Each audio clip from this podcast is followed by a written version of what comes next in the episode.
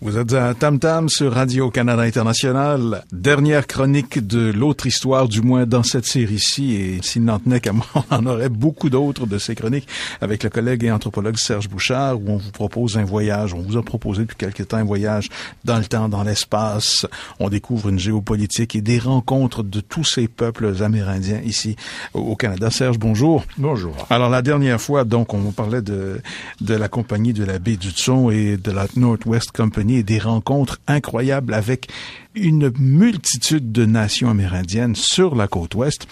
On a commencé en 1500 les premières rencontres. Jacques Cartier qui a vu les Béotouks, une nation qui est disparue euh, en 1829. 1829 sur l'île de Terre-Neuve, qui a rencontré les Micmacs. Et là, on est allé jusqu'à l'ouest. On vient de voir enfin cette mer de l'ouest. Ça a pris euh, 200 ans. Oui, 300 ans. Et là, maintenant, l'autre frontière, c'est le nord. Et le Nord, il y a des gens qui y vivent. Oui, mais le Nord va rester euh, à part. Bon, d'abord, le, Canada est un pays euh, immense, on le sait. Hein, et il est immense, on le voit sur la carte. Mais c'est un pays qui est ouvert sur l'infini. C'est-à-dire qu'il n'y a pas de frontières au Nord. Hmm. Et on a toujours pensé que c'était canadien, jusqu'au pôle Nord, bien sûr. Toutes les glaces, tous les glaçons. C'est à nous. Bon. C'est à nous, bien sûr. Hmm. Aujourd'hui, on a, enfin, il y a, de, il y a de la compétition. Et on sort les poteaux de clôture, puis on essaie de mesurer les choses. Mais on a toujours pensé que le Nord, c'est infini. Bon, bien sûr. Et, c'est la dernière frontière. Hmm. Comme le grand mouvement historique se fait d'est en ouest, il se fait pas de sud au nord. Alors, euh, tout ce qui sera au nord va échapper. je dirais la voracité euh, du tournoi de l'histoire.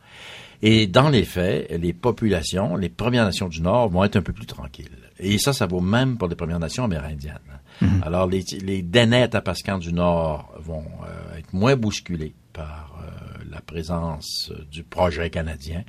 Les cris du Nord de la baie James vont être plus tard bousculés. Les Inuits du Nord montagnais vont être bousculés beaucoup plus tard. Eux sont plus à l'est, c'est ça. Et, mm ben là, je viens de refaire l'est vers mhm. l'ouest. Donc, on parle des Inuits du Labrador, les cris de la baie James, les cris de l'autre baie James, et ensuite les Dénets du territoire du Nord-Ouest, on s'en va au Yukon. Ils vont euh, être rattrapés dans les années 1950, donc après la Deuxième Guerre mondiale. Et dans un même mouvement, on va rattraper aussi les, ce qu'on va appeler pendant longtemps les Esquimaux. Maintenant, les Esquimaux étaient connus depuis fort longtemps. C'est un très grand paradoxe. D'ailleurs, ce sont probablement les Esquimaux qui ont vu les Européens pour la première fois. Alors là, c'est un paradoxe. C'est eux qui vont euh, être démolis en dernier, mais c'est eux qui vont les voir en premier. Puisqu'on parle des Vikings. La chronique dit qu'en l'an 1000, les Scandinaves ont vu des euh, Les Skrylings, ce sont des Esquimaux. Et là, il est, il et c'est très drôle parce qu'il les décrivent tout, tout petit, très très gras. Ils sont petits puis gros, gros. Et c'est un gros avantage dans l'Arctique mm-hmm. d'être petit et gros.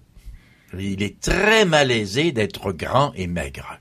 Quand il fait très froid. Quand il vente puis que t'es grand et maigre, tu vas geler plus rapidement que les petits et les gros qui vont poursuivre leur chemin. les Esquimaux ne sont pas petits et gros pour rien. Bon, enfin, c'est une autre, une autre histoire.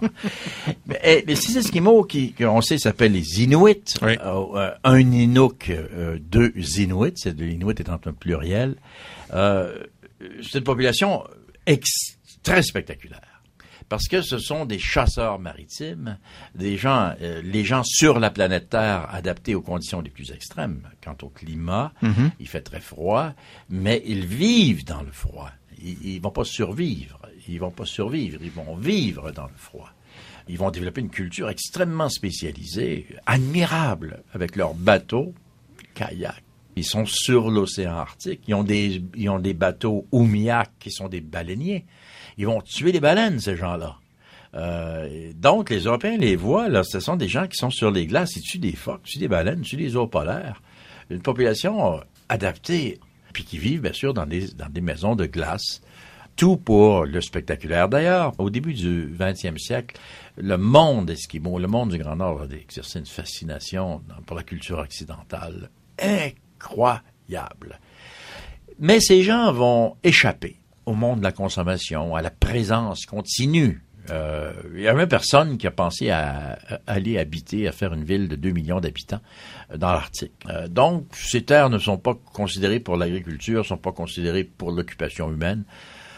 Peut-être certainement pour les mines. Dans le Nord, on cherche, c'est d'actualité encore aujourd'hui, on cherche les mines d'or, l'Eldorado. Mais pour l'occupation humaine, moins. Les Inuits vont être rattrapés par l'univers de consommation après la Deuxième Guerre mondiale, comme les Indiens du Nord, par des moyens de communication. Premièrement, c'est l'avion l'utilisation de l'avion, euh, le fait qu'on va euh, les examiner médicalement, qu'on va découvrir la tuberculose, soigner la tuberculose, commencer une circulation, envoyer des Esquimaux vers le sud dans des sanatoriums, euh, introduire l'éducation, introduire pour les enfants, l'introduction de l'éducation pour les enfants. Et là, des présences continues pour des exploitations minières, puis il y a toutes sortes de contacts qui vont, qui vont s'établir. Et là, la modernité va arriver dans le Nord, tout simplement. Mais c'est une modernité qui va arriver, qui est très maladroite et très grossière, mais elle va arriver d'un coup. Et à une vitesse incroyable. Ah, on n'a pas idée. Dans les années 70, la télévision est arrivée d'un coup on parle des années 70, ça fait, 40 ans de ça. Mhm. Euh, ces gens-là qui n'avaient ni radio ni télévision, ni aucun contact avec... Moi, je me souviens très très bien, je l'ai vécu, je l'ai vu. Des Inuits qui soudainement, qui n'avaient jamais vu ça dans une petite boîte dans la maison en hiver,